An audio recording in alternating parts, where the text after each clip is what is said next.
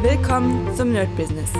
Deutschlands Podcast für Musiker, Bands, Künstler und allen, die etwas mehr aus ihrer Leidenschaft machen wollen. Sei ein Nerd in deinem Business. Von und mit Desart und Kri. Hi Leute, herzlich willkommen zu einer neuen Folge vom Nerd Business Daily. Ich bin gerade so ein bisschen am ja, Frühjahrsputz, könnte man sagen. Und habe mal so ein bisschen darüber nachgedacht. Ich mache ja immer mal wieder so Finanzchecks das würde ich jedem empfehlen. Und manchmal ist das nicht so geil, also gerade wenn man irgendwie eine schwere Zeit hat.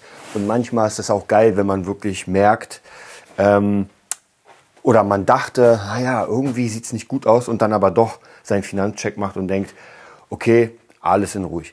Das heißt natürlich, solange die Inflation uns nicht weggeht, denn je nachdem, wie viel Geld ihr besitzt, ähm, kann es natürlich sein, dass wenn die Inflation noch weiter höher steigt, dass das alles irgendwie halbiert wird. Wobei, darüber will ich jetzt gar nicht äh, mit euch reden. Das ist im Moment nicht so wichtig. Ja, das Wichtigere ist, dass man immer mal wieder so eine kleine Sicherheit hat. Und es wird ja gesagt, man sollte als Bargeld haben drei Monate alle Fixkosten. Das bedeutet, ähm, ja, je nachdem, wie man wohnt, wo man wohnt, sollte man überlegen, dass man die drei Monate theoretisch auch ohne Arbeit, ohne nichts zu tun überstehen könnte. Ich habe ja tatsächlich, als ähm, die Pandemie war, da war ja so ein, ich sag mal, so ein Fall, wo ich dachte, okay, jetzt musst du überlegen, wie lange du überstehst, ohne einen Cent zu verdienen. Und die Panik hat mich damals ein bisschen mehr getroffen und die trifft mich oft ein bisschen mehr, als es eigentlich vonnöten wäre.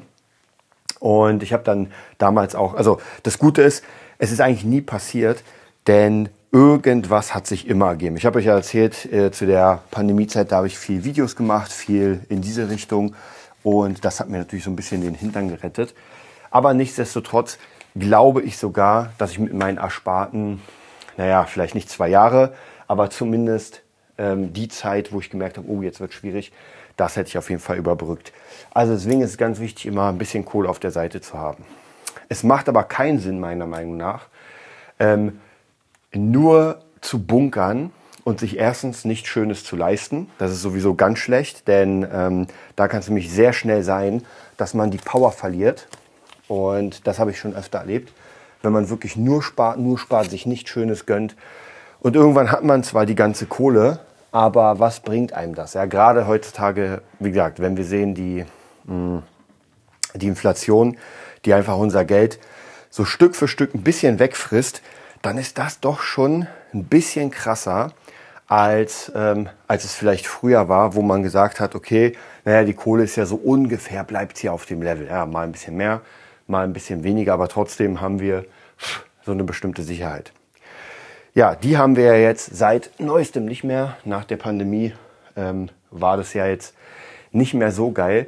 Aber da ist auch die Frage, ähm, wenn wir ein System haben, in dem wir arbeiten und das funktioniert, dann ist es natürlich schade, wenn irgendwie sowas passiert, dass unsere Kohle kleiner wird. Aber unser System ist unser System. Und ich habe damals irgendwo einen Bericht gelesen, also war, ich weiß nicht mehr genau, war wahrscheinlich in irgendeinem Seminar, wo es wirklich darum ging, wenn man weiß, wie man es macht, also wie man Geld verdient, dann schafft man es immer. Und deswegen ist es fast wichtiger, ähm, nicht auf das Geld zu gucken, sondern eher, habe ich Ideen, Geld zu machen? Habe ich Ideen, Werte zu erschaffen? Ja, hier sind wir natürlich beim klassischen Beispiel. Gitarrenunterricht, Klavierunterricht, Gesangsunterricht. Je nachdem, wo man natürlich ist, in welcher Gesellschaft man ist. Aber hier zumindest in Deutschland ist es gar kein Problem, ähm, sowas wie, wie Unterricht anzubieten. Also gerade für, für Musik, Kunst ist hier noch genug Platz. Was man natürlich ähm, nicht man darf es nicht verwechseln, Platz zum Lernen von Kultur.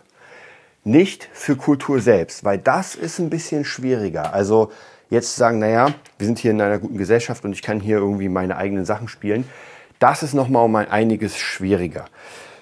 Trotzdem kann das natürlich funktionieren. Also ich habe ja schon mal gesagt, dass wenn man einen guten Plan hat, wenn man die Leute, also es schafft, Leute zu begeistern, dann kann man es auch mit seiner, äh, mit seiner eigenen Mucke oder mit seiner eigenen Kunst. Ich meine, Bestes Beispiel auch hier wieder, ich weiß, ich komme immer damit, aber mit Fabula Ensis. Das ist ja mein, ich nenne es mal mein Kunstprojekt und das kannte davor keiner. Ja, sind jetzt noch immer nicht so viele, die es kennen. Aber ich muss das irgendwie an den Mann bringen. Und es ist nicht so, dass die Leute mir das aus den Händen wegreißen und sagen, oh mein Gott, das ist ja, das müssen wir unbedingt lesen. Das natürlich nicht. Aber auch hier hängt es immer so ein bisschen davon ab, wie man das Ganze bewirbt, wie das Ganze an den Mann gebracht wird. Und ich bin gerade jetzt äh, dabei, eine Aktion zu starten mit einer Influencerin. Werde ich euch dann äh, erzählen. Also ich werde euch auch erzählen, ob es geklappt hat oder nicht. Das ist nämlich das Wichtigste, denn ich hatte schon öfter mal Influencer-Marketing gemacht. Hat so semi-mäßig funktioniert, also für verschiedene Projekte. Und ich muss euch ganz ehrlich sagen, ja, so ganz geil war das nicht. Ich hoffe, jetzt wird es anders, weil diese Influencerin äh, gar nicht so viele Follower hat. Also es sind nur in Klammern 70.000. Aber man muss sagen, dass es eine sehr, sehr enge Followerschaft ist. Also nicht so diese, okay, ich habe eine Million Leute, aber irgendwie ähm, mehr als äh, 90 Prozent interessiert sich eigentlich nicht dafür. Das ist nochmal was ganz anderes. Also da bin ich auf jeden Fall sehr, sehr gespannt und freue mich da mal zu schauen. Ansonsten, wie gesagt, das ist immer die Frage, so wie viel Kohle brauche ich jetzt? Und ähm, wie viel Kohle kann ich in etwas reinstecken. Klar, wenn ich gar keine Kohle habe, davon reden wir nicht. Wenn es gerade mal so zum Leben reicht, dann, dann, oh, da bohrt jemand ganz schön krass hier rum. So, ich hoffe, das ist gleich zu Ende. Sonst muss ich dieses Stückchen hier rausschneiden. Ähm, wenn man wenn man keine Kohle hat, das ist ganz klar. Dann geht es aber noch mehr darum, Ideen zu finden, wie man Kohle macht. Und ich muss euch wirklich sagen, diese Ideen liegen gefühlt auf der Straße. Ich weiß, es ist trotzdem hammer viel Arbeit. Ich habe gerade die neue Erfolg gelesen mit ähm, als Titel Interview war äh, Katja Krasavitsch, glaube ich, wird die ausgesprochen. Ich weiß nicht. Und ich habe mir, also ich habe mir die fast die ganze Erfolg durchgelesen. Auch hier mein großer Tipp: Abonniert das Ding. Dafür zahlt ihr im Jahr 14 Euro, also für die äh, E-Book-Version.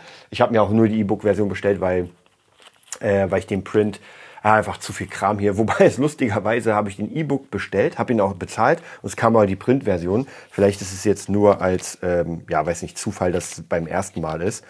Aber auf jeden Fall war es da sehr interessant, einfach zu hören, wie ähm, Katja einfach, wie viel sie arbeitet. Und es gab, ähm, also, ich muss auch sagen, es gibt noch das andere, oder da gibt es noch einen anderen sehr coolen Bericht von jemandem, wo es darum geht, wie die Reichen arbeiten. Der meint auch, dass die proportional natürlich nicht so viel arbeiten, also so viel mehr arbeiten wie andere. Das heißt zum Beispiel, ähm, nehmen wir mal, jemand arbeitet 40 Stunden, dann wird jemand, der ultra erfolgreich ist, nicht 80 Stunden arbeiten. Oder proportional zu seinem ähm, zu seinem Unternehmen oder zu seinem Erfolg, dann müsste ja Jeff Bezos mehr arbeiten, als der Tag Stunden hat oder ein Elon Musk.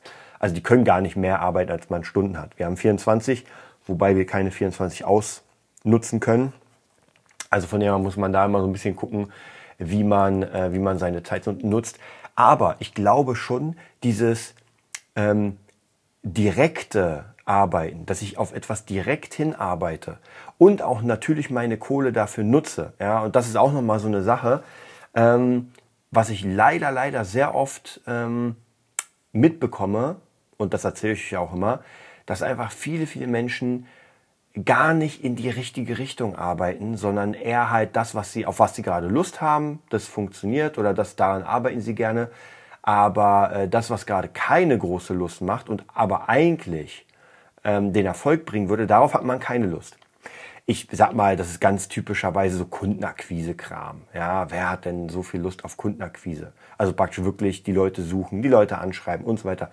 Und das ist auch ein großer Fehler, dass viele denken, naja, ich hau mein Produkt raus und dann kommen halt die ganzen Menschen. Aber das stimmt halt nicht. Das ist leider nicht der Fall. Es kommt nämlich gar keiner, wenn man nicht das bewirbt. Aber ich glaube schon, wenn man das gut bewirbt, wenn man richtig dabei ist, dann kann das schon funktionieren. Gerade klassisches Beispiel sind natürlich Artists, die irgendwie ihr neues Album oder ihren neuen Song haben und promoten wollen.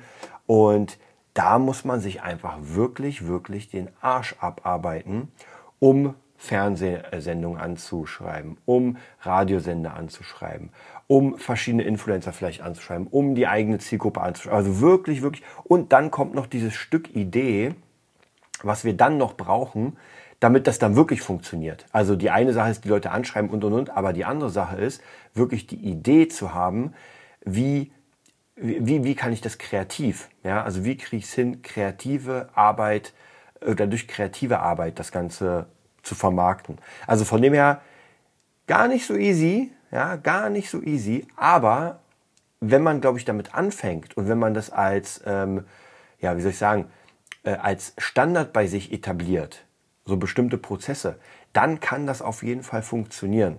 Ja, und wir hatten das ja schon ganz oft äh, zum Thema, okay, wie kann ich denn irgendwie meine Sachen an den Mann bringen, wie komme ich dann irgendwie nach vorne.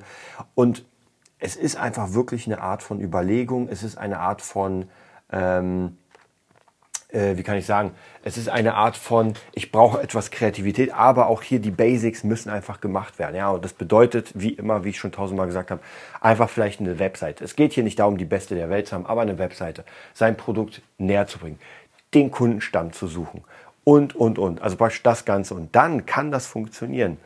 Und ich merke das ganz krass bei mir. Ich habe ja schon mal gesagt, ich will so ein bisschen weg von der Gitarre.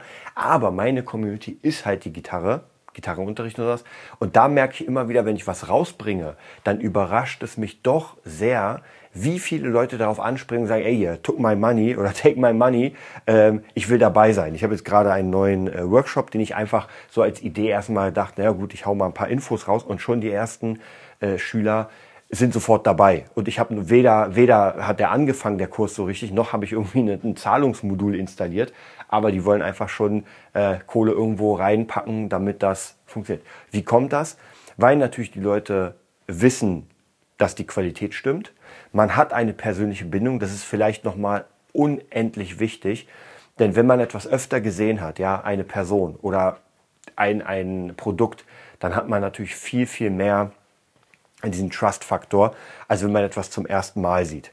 Also auch hier ist natürlich euer Face, euer Produkt muss überall zu sehen sein.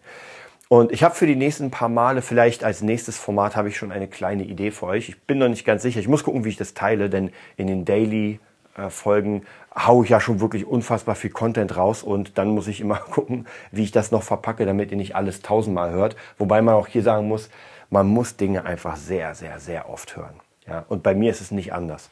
Wenn mir jemand eine Information gibt, dann kann ich die nicht sofort umsetzen. Vielleicht auch zeitlich. Ja, ich habe noch immer, ihr könnt euch sicher erinnern, meine, meine Streaming-Sessions bei YouTube. Ich hatte ja, oder ich habe ja noch immer ein komplettes fettes Buch mit einem richtig dicken Plan, wie ich mein ja, Produzententum nach vorne bringen will. Und äh, ich bin zwar die ganze Zeit dabei, aber die Sachen, die ich aus Büchern habe, so mach das, mach dies und jenes, das habe ich teilweise noch gar nicht geschafft zu machen, weil ich einfach nicht die Zeit habe oder manche Sachen auch vergessen habe. Ja, also von dem her auch hier immer wieder sich selbst prügeln, um die To-Listen durchzu, durchzuballern und wirklich daran zu sitzen.